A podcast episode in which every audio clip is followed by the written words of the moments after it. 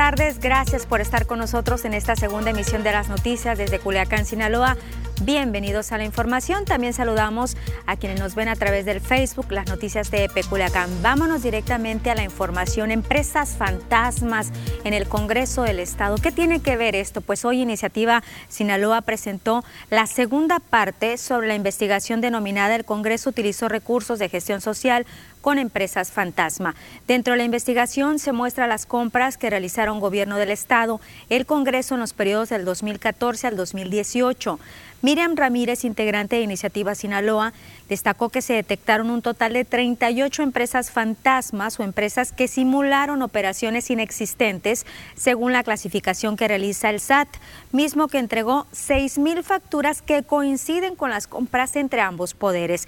En un periodo de cuatro años que comprende estas dos legislaturas, el Congreso pagó 14 millones de pesos a las 38 empresas que ya no existen. Se revisaron casi mil facturas en las que destacan compras de artículos de apoyo que supuestamente se entregan a la población necesitada.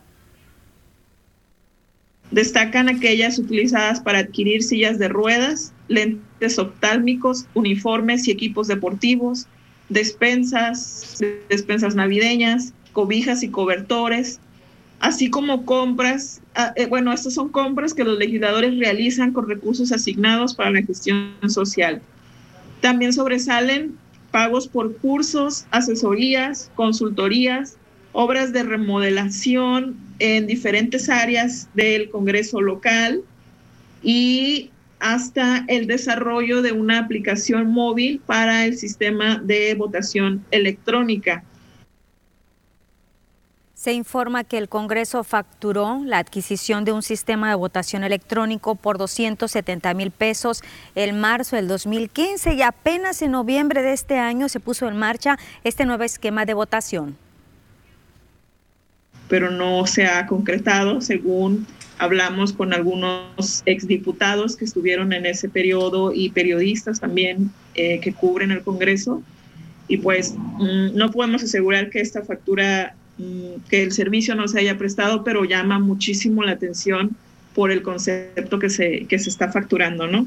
Eh, igual como en todas las ocasiones lo hemos comentado, eh, serán las autoridades quienes creemos que tienen la obligación de, de investigar. Precisó que las facturas estudiadas presentaron compras por parte del gobierno de Sinaloa y del Congreso en las mismas empresas que después de dos años de servicio fueron desmanteladas. Ya que acudieron, se acudió a la dirección y estas ya no existen. Las empresas que fueron más beneficiadas desde el Poder Ejecutivo también fueron las favoritas del Legislativo. Cuando llegó el cambio de gobierno en 2017, los proveedores también cambiaron en ambos poderes. Es decir, las mismas empresas que habíamos detectado en la investigación que hicimos del gobierno estatal, las mismas empresas fantasmas, le estuvieron facturando al Poder Legislativo, eh, digámoslo así, durante el gobierno de Mario López Valdés y, la legislatura de, eh, que presidió el diputado Hernández Chávez, eran las mismas empresas.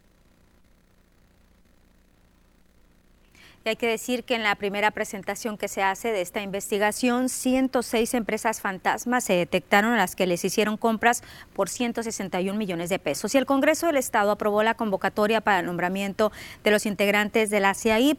La convocatoria va dirigida a la sociedad en general, misma que pretende realizar una consulta ciudadana y con el voto de las dos terceras partes de las y los diputados presentes, se va a nombrar a las comisionadas y comisionados que deberán cubrir las dos vacantes en la CIAIP puesto que actualmente ocupa Ana Marta Ibarra López y Rosa del Carmen Lizárraga. La diputada Francisca Belló fue la encargada de dar lectura a la convocatoria que señala que la recepción de propuestas se llevará a cabo del 16 al 18 de diciembre de manera presencial en la Oficialía de Partes y del 16 de diciembre al 4 de enero del 2021 al correo electrónico congresosinaloa.gov.mx. Al cerrar la convocatoria será la Comisión de Transparencia, Anticorrupción y Participación Ciudadana la que va a determinar el cumplimiento de los requisitos. Posteriormente se va a llevar a cabo la etapa de comparecencias para el 15 de enero del 2021 y se emita el dictamen correspondiente, el ciudadano o ciudadana que resulte electo tendrá un periodo de siete años en el cargo. Una vez concluido el plazo de recepción de propuestas y autopropuestas, la Comisión de Transparencia, Anticorrupción y Participación Ciudadana, con el propósito de determinar el cumplimiento de los requisitos de elegibilidad a la que se refiere la base segunda del presente acuerdo, durante el plazo del día 6 al 11 de enero del 2021, revisará y analizará cada una de ellas. Realizado lo anterior, dicha comisión acordará el formato y los horarios de las comparecencias por separado de cada una de las y los aspirantes que hubieran cumplido los requisitos de ley. Hace algunos días el diputado local por Morena, Pedro Villegas Lobo, alzaba la voz diciendo que él quería la candidatura a la alcaldía de Culiacán. Hoy lo hace Merari Villegas. La diputada federal por Morena, Merari Villegas, también levanta la mano para buscar esta ah, candidatura a la alcaldía de Culiacán una conferencia de prensa, señaló que va a esperar los tiempos que marca la convocatoria en su partido para registrarse, presentar su proyecto municipal que está elaborando. En su momento dijo, este proyecto estará a disposición de los culiacanenses. Esto quiere decir que en su momento pondré a disposición un proyecto que ya estamos cocinando, ya estamos conformando y que quedará en decisión de, de las y los culiacaneses aceptarlo eh, o no. Por mi parte, tengo la confianza que mi partido eh, Morena lo considerará. Seguramente cuando llegue el momento estaremos atendiendo la convocatoria en comentó que si llegara a decidir en Morena que un hombre encabece la candidatura al gobierno de Sinaloa, se deberá dar una mujer la candidatura a la alcaldía de Culiacán. Habló de los registros que se hicieron el sábado pasado de aspirantes a la candidatura al gobierno del estado. Dijo que son aspiraciones de todos válidas y más de las mujeres, pero dio nombres de quienes tienen más probabilidades en Morena, donde se le está apostando a un pacto de unidad. Y en ese sentido, ya lo dije también públicamente, yo creo con todo con el respeto debido a mis compañeras y mis compañeros, a todos merecen mis respetos quienes fueron y se registraron, pero para mí quienes eh, tienen más posibilidades de salir triunfantes en la encuesta es el alcalde Químico Benítez, eh, Imelda Castro y Rocha Moya, ¿no? los senadores. Para mí, con el debido respeto a los demás compañeros, creo que son los que más posibilidades tendrían de ganar la encuesta. Y en otro partido político, Movimiento Ciudadano en Sinaloa no hace alianza, no hace alianza ni con el PRI ni el PAN por no ser oposición afirma Roberto Cruz. El delegado nacional de Movimiento Ciudadano señaló que ambos partidos son cómplices de los atropellos cometidos por Morena. Dijo que Sinaloa necesita de un gobernador con fuerza y valor que en verdad defienda los intereses del pueblo, asegurando que Sergio Torres cumple con estas características. Sergio Torres expresó que se está haciendo una alianza con la gente que busca el beneficio social y defender a las familias jóvenes y mujeres. En el evento con líderes sociales de Costa Rica, Roberto Cruz señaló que la ola naranja de Movimiento Ciudadano llegó a Sinaloa para quedarse. Y tal es la muestra de que líderes sociales de esta sindicatura se sumaron al proyecto rumbo al 2021. Necesitamos un gobernador con la fuerza, con los pantalones, con el valor de un hombre que realmente nos defienda. Y ese hombre lo tenemos aquí enfrente y se llama Sergio Torres. Y cuando nos pregunten entonces, ¿Por qué no se unen a esa alianza opositora Movimiento Ciudadano?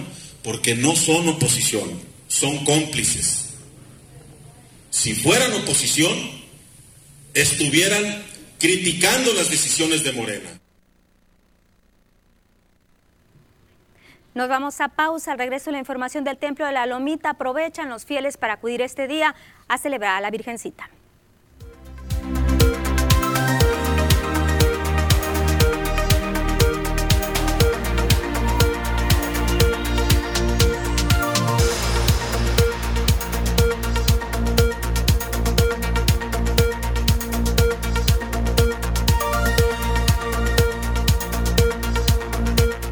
En el Facebook. Daraceli, Daraceli de, Al, señor, eh, saludos señorita Lupita Camacho, saludos Daraceli, Berta Chávez, buenas tardes. Lupita, hola Berta, ¿cómo estás? ¿Cómo andamos? Mario Martínez, hola, buenas tardes. Lupita, saludos desde Villa Juárez, hola Mario. Elsa Margarita Quintero, buenas tardes Lupita, gracias por mantenernos informados, no al contrario, gracias a ustedes por acompañarme siempre aquí en el Facebook y también mandándome sus mensajitos. Medina Cristina dice, linda tarde, Lupita, saludos. Saludos, Cristina, linda tarde. Por acá nos estaban pidiendo la ayuda urgente. Ahorita la voy, ya encontré. Blanca Quiñones López dice urgente, por favor, sangre O negativo para Aide Loaiza, de apenas 16 años de edad. Acaba de ser mamá. Lamentablemente su bebé murió. Se encuentra en terapia intensiva en el Hospital de la Mujer. Por favor, repito, O negativo para Aide Loaiza, que está en el Hospital de la Mujer. Ojalá que a través de esta red social, ¿verdad? Si alguna persona pueda donarle sangre para esta jovencita de 16 años de edad y ya mamá, lamentablemente, pues el bebé falleció. Pues bueno, empiezan estas situaciones, estos dimes y diretes de los diferentes partidos políticos, también dentro de la misma Morena pues de que se está hablando de un pacto de unidad, pero estamos viendo la situación de cómo hay unos que ya están echándose entre ellos mismos. El caso ejemplo, el claro ejemplo es el diputado local Pedro Villegas Lobo con el alcalde de Culiacán, que más que todo el legislador local pues ha hecho señalamientos al alcalde, pero bueno, ya sabemos que así va a estar la política. Regresamos a las noticias.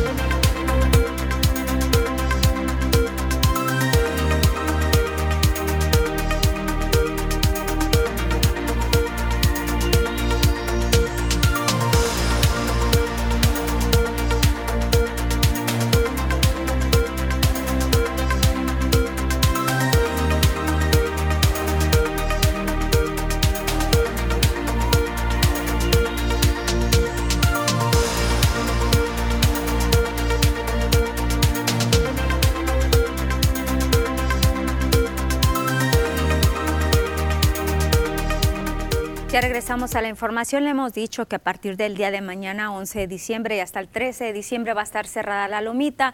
Muchas personas pues están aprovechando, están acudiendo este día por el cierre temporal que han dispuesto las autoridades para evitar aglomeraciones por motivo del Día de la Virgen, para evitar contagios también de coronavirus.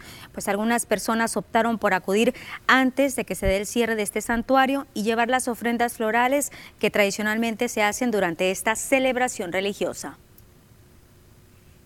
Cada año visito a mi madre Virgen de Guadalupe y dije ahora pues voy a ir otra vez todo el tiempo que pueda y que nos dé la existencia que mi Dios. A darle gracias por resistencia todavía aquí, a mis 70 años. Si podemos venir, está, está bien, se va uno gracias, tranquilo. Y algunas de las personas que acudieron este jueves a la Lomita coincidieron en que fue una buena decisión el cierre temporal del templo para evitar que los asistentes, que por lo regular son miles los que se reúnen el 12 de diciembre, puedan correr el riesgo de contagiarse. Sí, pues yo creo que estaba cerrada, ¿ves? lo que dijeron del 10, 11 y 12. Y pues vine ahora. No, pues es que mucho no hacemos caso pues a las instituciones que nos da pues el, el, el, seguro social o toda la independencia pues de... Sí. Y pues... ¿Es su buena medida entonces? Sí, claro que sí. Sí, no, pues sí, pensando en que se vaya a aglomerar la gente pues aquí. Gracias a Dios que llegamos a tiempo. Venimos a conocer pues porque nosotros no somos de aquí, somos de Morelos. Y, ¿Ah, sí? y aquí nos trajo mi hijo a, a conocer la, la Virgencita acá. Sí, nos platicó mucho de que estaba en lo alto y que viniéramos a ver. Y aquí estamos pues visitando a la Madre de Dios. Y a pesar del anuncio del cierre de la basílica de ya, de a partir de ahora, ahora hasta el próximo 13 de diciembre, pues siguen llegando las peregrinaciones. Decenas de peregrinos comenzaron este 9 de diciembre su largo camino a pie desde el Estado mexicano de Puebla hacia la Basílica de Guadalupe de la Ciudad de México. Pese a la pandemia y al cierre de este importante recinto religioso del 10 al 13 de diciembre. Con imágenes en bultos, cuadros y banderas, la Virgen de Guadalupe acompaña a niños, mujeres, jóvenes y adultos que van con la misma esperanza de llegar sanos y ver el manto de la Virgen del Tepeyac. Edgar Rosales, uno de los peregrinos, contó que esta es su caminata número 18 y aseguró que respetará las disposiciones sanitarias por la pandemia. Por la contingencia y eso no se permite, pero llevamos, llevamos en el corazón a, a nuestra jefecita y ella sabe que aunque sea unos cuantos pasos de su, de su santuario, si no llegamos, pero estamos presentes en, en, de todo corazón y, y estamos ahí con ella. Pablo Saldaña, por su parte, está cumpliendo con una promesa peregrinando desde Puebla hasta la capital mexicana. Eso ya tenía planeado desde hace años, pero por casos, motivos, circunstancias y razones no podía yo acompañarlo. Entonces en este año prácticamente no. Me propuse que sea lo que sea, tenemos que ir. En una comunidad cercana al volcán de Popocatépetl, por donde pasaron los peregrinos, una familia que decidió no caminar por las circunstancias que se viven de salud, comparte café, agua y pan a los peregrinos cansados y hambrientos tras varias horas de recorrido. Y vamos a cambiar de información porque un 80% se ha incrementado la consulta en Déjalos ir con amor, esto a raíz de la pandemia. Verónica de León, fundadora de este organismo y tanatóloga, señala que en marzo detuvieron actividades por la pandemia, pero se integró gradualmente por videollamadas y plataformas digitales. En septiembre reiniciaron las consultas presenciales y ahí Ahí se notó la gran cantidad de personas que están acudiendo a terapia. A las personas mayores solo se les atiende por videollamadas, a las personas entre 18 y 45 años se les atiende de manera presencial. En los niños se están atendiendo por afectaciones de estrés al estar mucho tiempo en plataformas digitales para su estudio. A los adultos las causas son variadas por pérdida y duelos de sus seres queridos, donde hay familias que han perdido hasta cuatro integrantes en esta pandemia. También están las personas que han perdido su trabajo, sus empresas, el ingreso familiar y el mismo estrés por el shock traumático múltiple por pérdidas. A pesar de la situación y de los organismos y asociaciones que hay para brindar ayuda a través de terapia, aún hay personas que les cuesta acercarse con un especialista.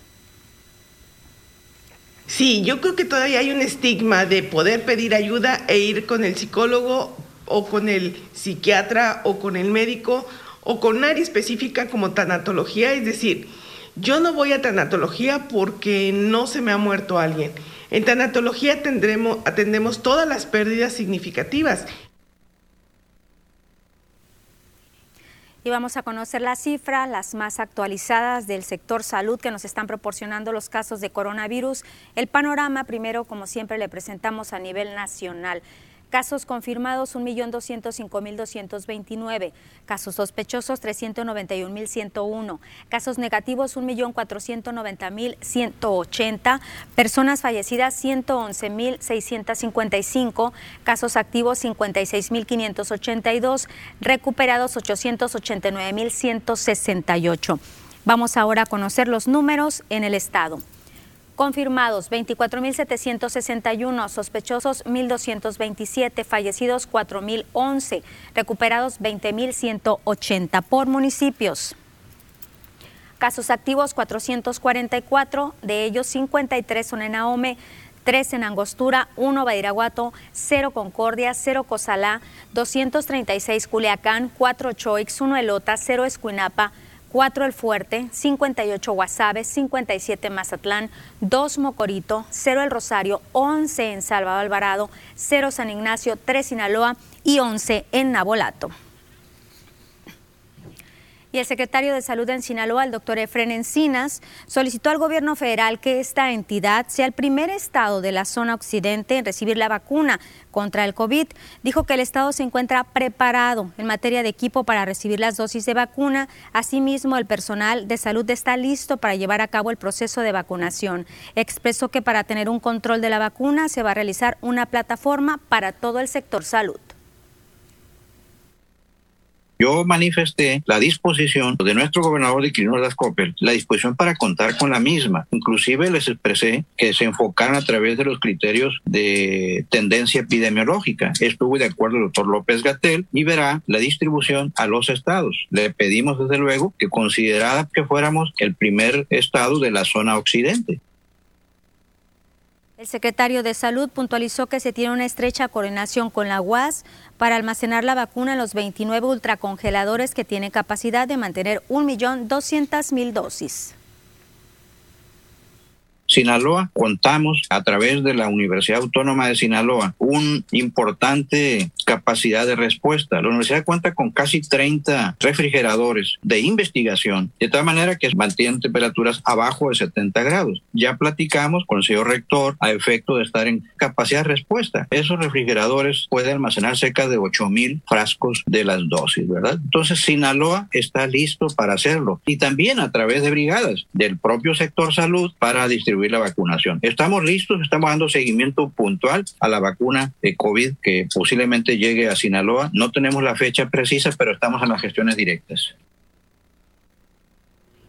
Y es que efectivamente el rector de la Universidad Autónoma de Sinaloa, el doctor Juan Eulogio Guerraliera, está confirmando esta noticia. Dice que ya se dio a conocer ante el gobierno federal que la UAS pondrá a disposición de la estrategia de vacunación contra el COVID a más de 3.000 brigadistas de las diferentes áreas de medicina para la aplicación de la vacuna, así como por lo menos 29 ultracongeladores que cuentan con las características para almacenar, transportar y distribuir más de 1.200.000 dosis de vacunas. Estos equipos de enfriamiento son parte de la infraestructura de la UAS que tienen las diferentes facultades ya notificamos al gobierno federal que la universidad eh, en un primer momento eh, garantiza 3.150 brigadistas para el proceso de vacunación. Y también estamos poniendo a disposición para coordinarnos con eh, lo que serían 29 ultracongeladores disponibles. Cada ultracongelador tiene capacidad para 8.000 frascos. Cada frasco trae 5 dosis, lo que equivale a 40 mil dosis. Y con 29 ultracongeladores de la UAS se podrían almacenar y transportar 1.160.000 dosis. Esto es muy importante porque será de gran ayuda una vez que lleguen las dosis Pues poco a poco se están definiendo las estrategias para la aplicación de esta vacuna contra el coronavirus. Nos vamos a pausa, al regreso hablaremos de recursos en la UAS.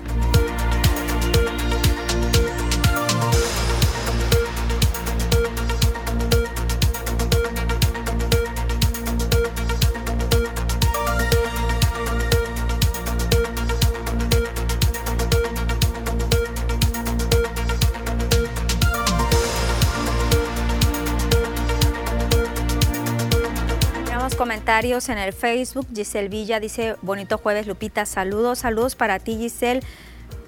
Y a todas las personas que nos están acompañando, gracias de verdad por todos sus comentarios. Pues bueno, hay una buena noticia, les decía, referente a esto de la vacuna contra el coronavirus, que poco a poco pues ya están aterrizando estas estrategias para la aplicación de la misma. Esperemos que sea muy pronto, ya el día martes se dio a conocer una calendarización de los sectores o de los grupos de edades que podrían aplicarse la vacuna. Esperemos que sí se cumpla tal como está establecido y sobre todo que la vacuna sí sea eficaz, porque por ahí estaban confundiendo a la población diciendo que causaba alergia. Sí causa alergia, estaban diciendo se ha detectado algunos casos, pero a personas que han tenido cuadros alérgicos en su vida a otros medicamentos, a otros padecimientos, a otras comidas incluso. No quiere decir que a todas las personas vayamos a tener la misma reacción por el momento. Dicen que esta vacuna, la Pfizer, es la más efectiva. Esperemos que así sea y ya podamos estar un poco más tranquilos de este padecimiento del COVID que nos ha movido en todos los aspectos en este 2020 y esperemos que el 2021 pues sea un panorama totalmente diferente. Regresamos a las noticias.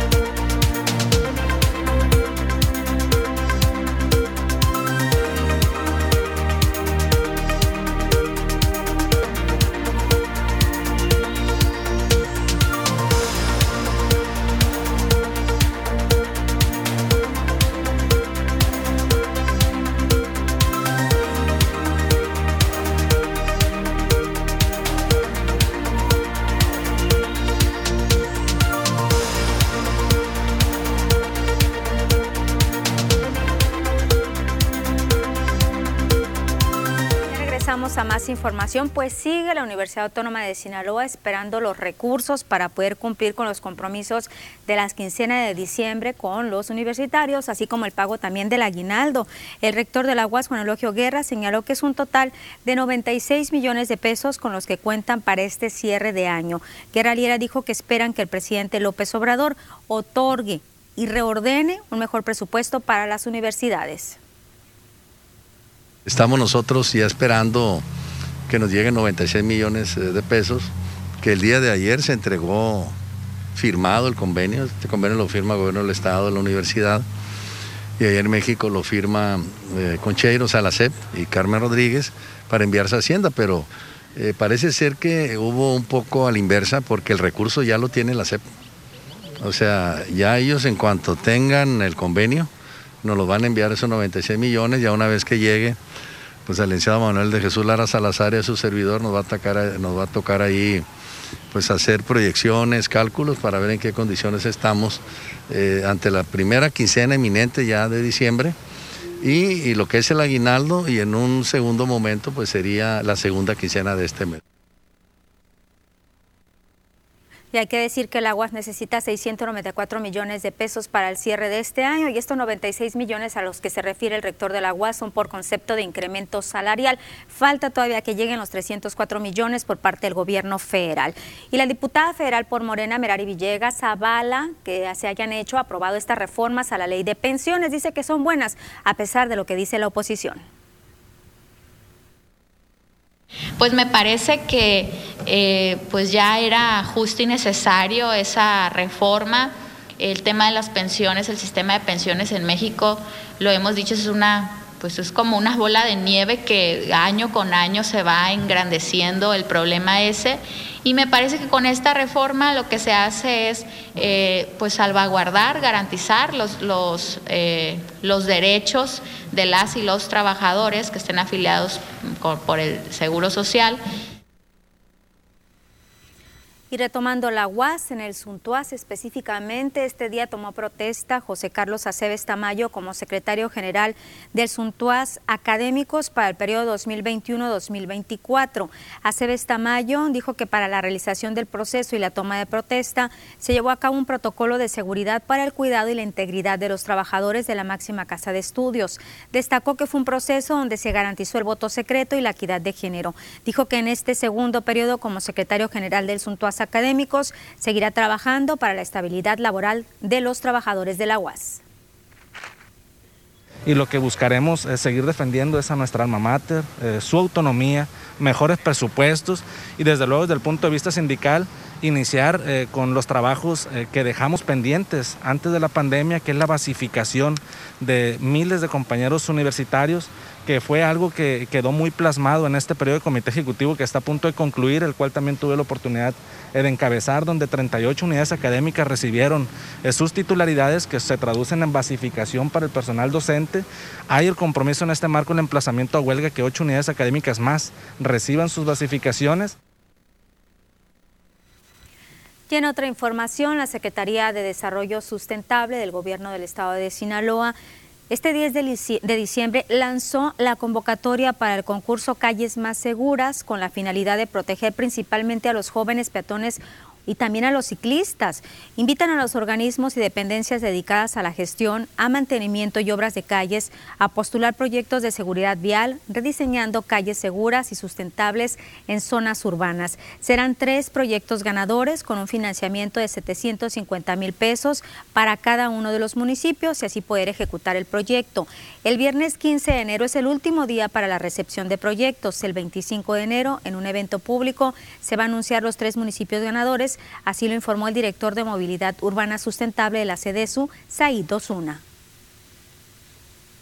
Con el apoyo de las organizaciones civiles mexicanas Reflexiona y Céntrico, auspiciadas por Fundación Bodnar de Suiza y la Asociación Mundial para la Seguridad Vial, el concurso se trata de proyectos que mejoren las calles, que garanticen una velocidad adecuada para entornos urbanos a través de la infraestructura.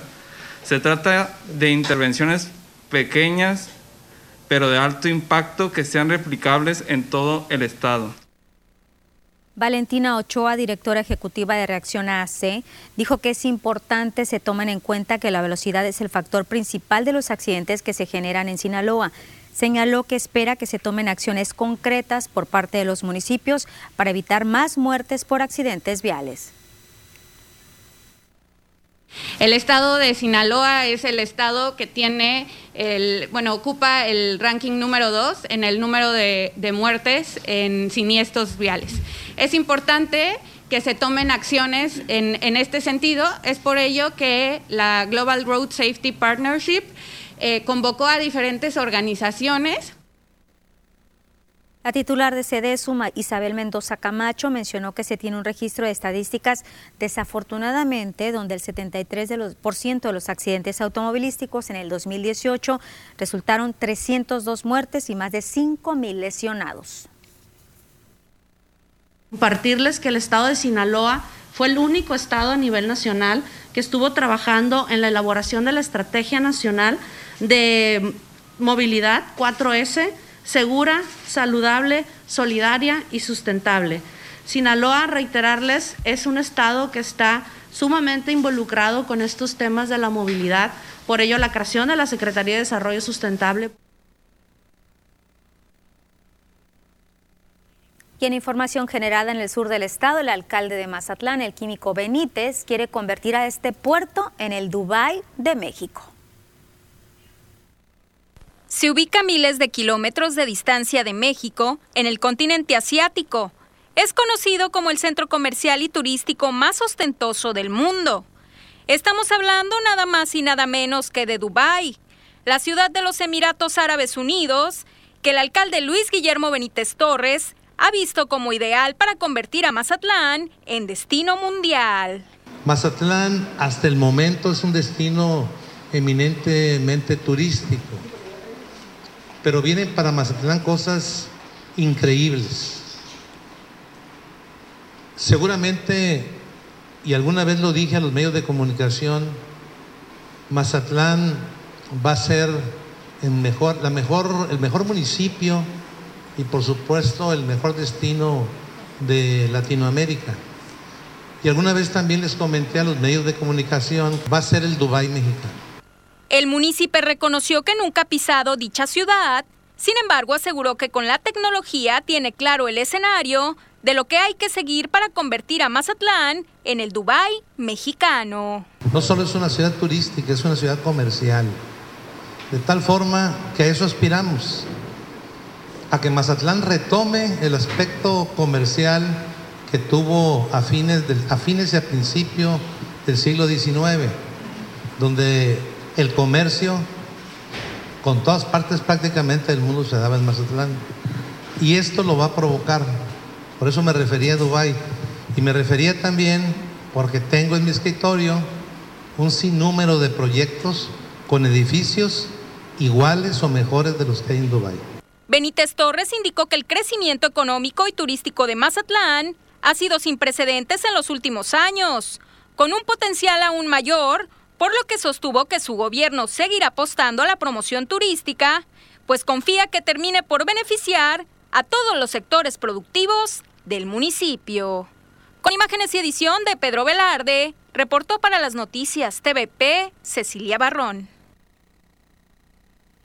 Y la UAS inicia hoy su festival navideño. Por la pandemia también va a ser de manera virtual.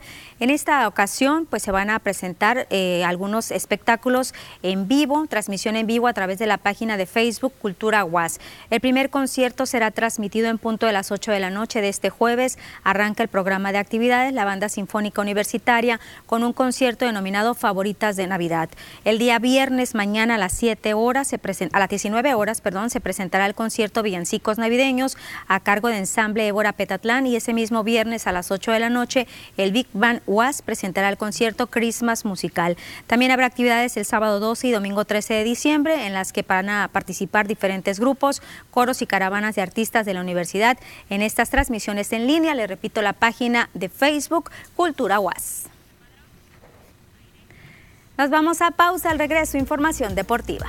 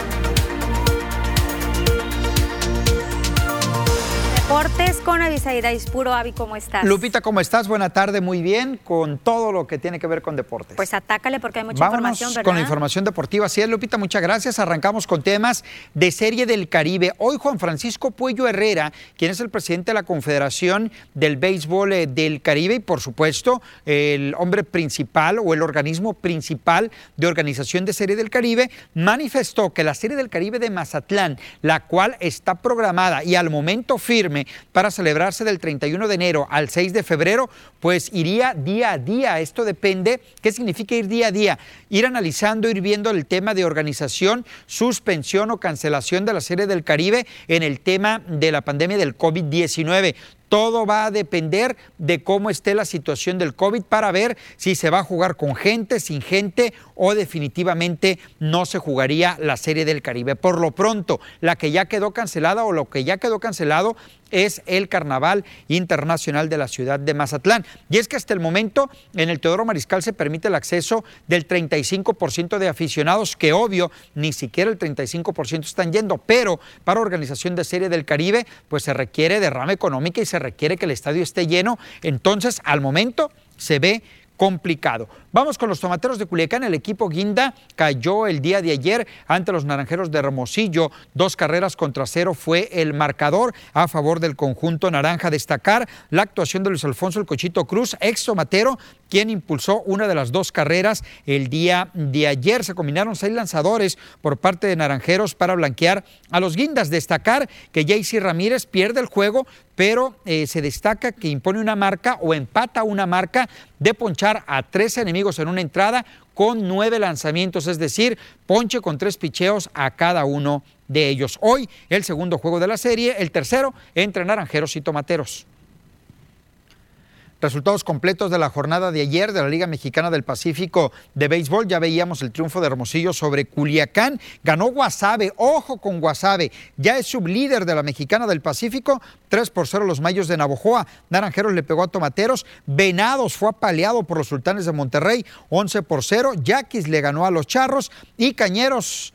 Cañeros ganó el día de ayer. Seis carreras contra cuatro.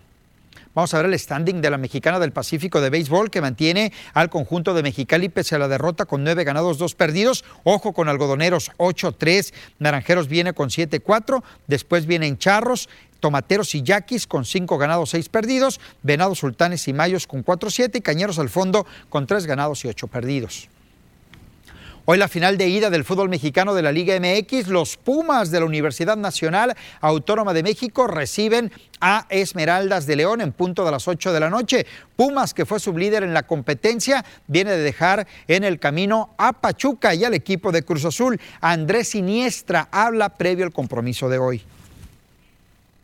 Y nosotros el sentirnos menos o que no podemos, me parece que no es así. Por algo por algo salimos en, en, segundo lugar del torneo, por algo pudimos conseguir este, este resultado con, contra Cruz Azul, entonces me parece que, que, merecemos un poco de mérito y obviamente pueden decir que, que, que León es, es un poco, sería con el, vamos con el tema de Esmeraldas de León, que ellos fueron líderes de la competencia, sin problema derrotaron a Puebla, después sin problema derrotaron a las Chivas Rayadas del Guadalajara y hoy por hoy son los favoritos para quedarse con el título. Pero Fernando Navarro, jugador de León, dice que ellos no saben que son favoritos. Vamos a escucharlo.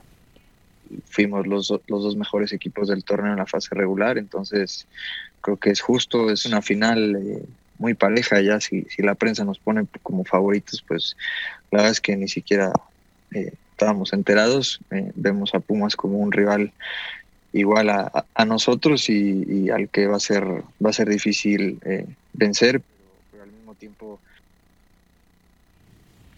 Vamos a cerrar con temas del deporte estatal, bueno, que tiene que ver con, con, deporte internacional, incluso hablar de las dos pedalistas de Culiacán, Sinaloa, el tema de Yareli Salazar y Luz Daniela Gagiola, que se encuentran en Cali, Colombia, para formar parte del evento de pista categoría C1, evento que se va a desarrollar del 11 al 13 de diciembre. La selección mexicana busca sumar puntos para las Copas del Mundo del 2021 y así mejorar escalafones en el ranking internacional. En el evento participan representantes representantes de Brasil, Chile, Costa Rica, Ecuador, Sudáfrica, Trinidad y Tobago, Estados Unidos, Venezuela, Francia y por supuesto los anfitriones Colombia. Es lo más importante, Lupita, en la información Oye, deportiva. Abisaid, entonces hay que estar muy al pendientes porque no hay nada definido en la. Serie del Caribe. Lo ¿no? que Todo se depende dice- de los casos. ¿no? Exacto. Lo- a- ahorita hay Serie del Caribe, o al menos eso dicen las autoridades de la Confederación del Caribe y de la Liga Mexicana del Pacífico.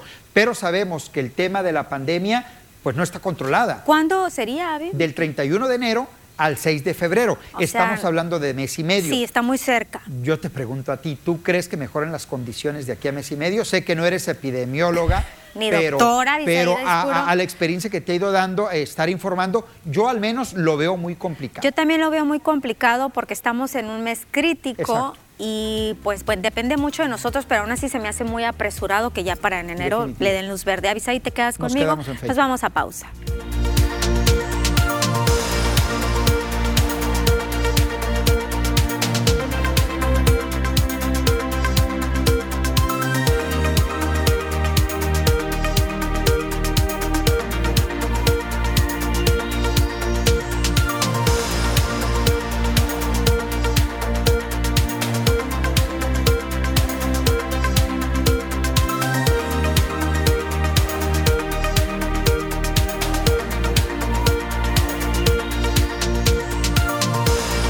Avisagui, te decía, yo veo las condiciones muy difíciles Sí. por los números de casos que se tienen registrados, porque estamos en un mes complicado además por las temperaturas que Claro. están bajando, que se pueden hoy juntar con otros padecimientos. No, imagínate además las fiestas que ya se, di- ya se ha dicho por parte de las autoridades que las no eviten. caso, ¿Tú crees que se van a evitar? Es muy complicado, entonces los contagios pueden subir. ¿no? Ahora, Este mes, ¿cómo tanto van a- por clima por, como ¿Y cómo van a controlar si es que le dan luz verde las aglomeraciones? Imagínate 16.800 aficionados en un estadio pegados prácticamente juntos, Y prácticamente. que es una fiesta, Avisaí. Además, Te veo mañana. por supuesto que sí. Regresamos a las noticias.